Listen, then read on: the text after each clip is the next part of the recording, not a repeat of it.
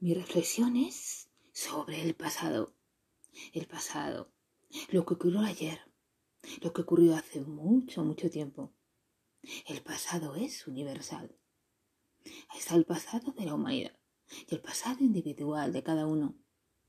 El pasado devora a todos y a todos. El pasado engulle el presente. El presente es el hoy. Apenas dura nada, dura un segundo.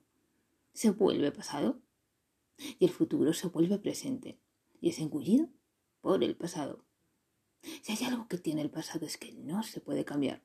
Es inamovible, permanece inalterable, permanece eterno. No podemos hacerlo, por mucho que lo intentemos. El pasado pasado es, y ya no hay nada que lo pueda cambiar. Imaginaos que tenemos una máquina del tiempo y volviésemos al pasado para cambiar aquello que no nos gusta. Eso provocaría en el presente una auténtica revolución. Si nuestros padres, por ejemplo, nos hubiesen conocido en el pasado, o alguien cambiase, que se conociese, nosotros quizá no existiríamos.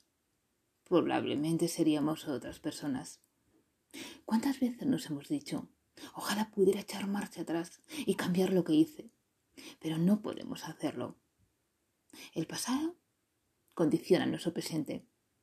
Pero tengamos en cuenta que podemos intentar cambiar el presente, aunque no podamos cambiar el pasado, enmendando los errores en el hoy, intentando no cometerlos nunca más. Porque los errores, los errores están ahí, en nuestra memoria, en nuestro pasado.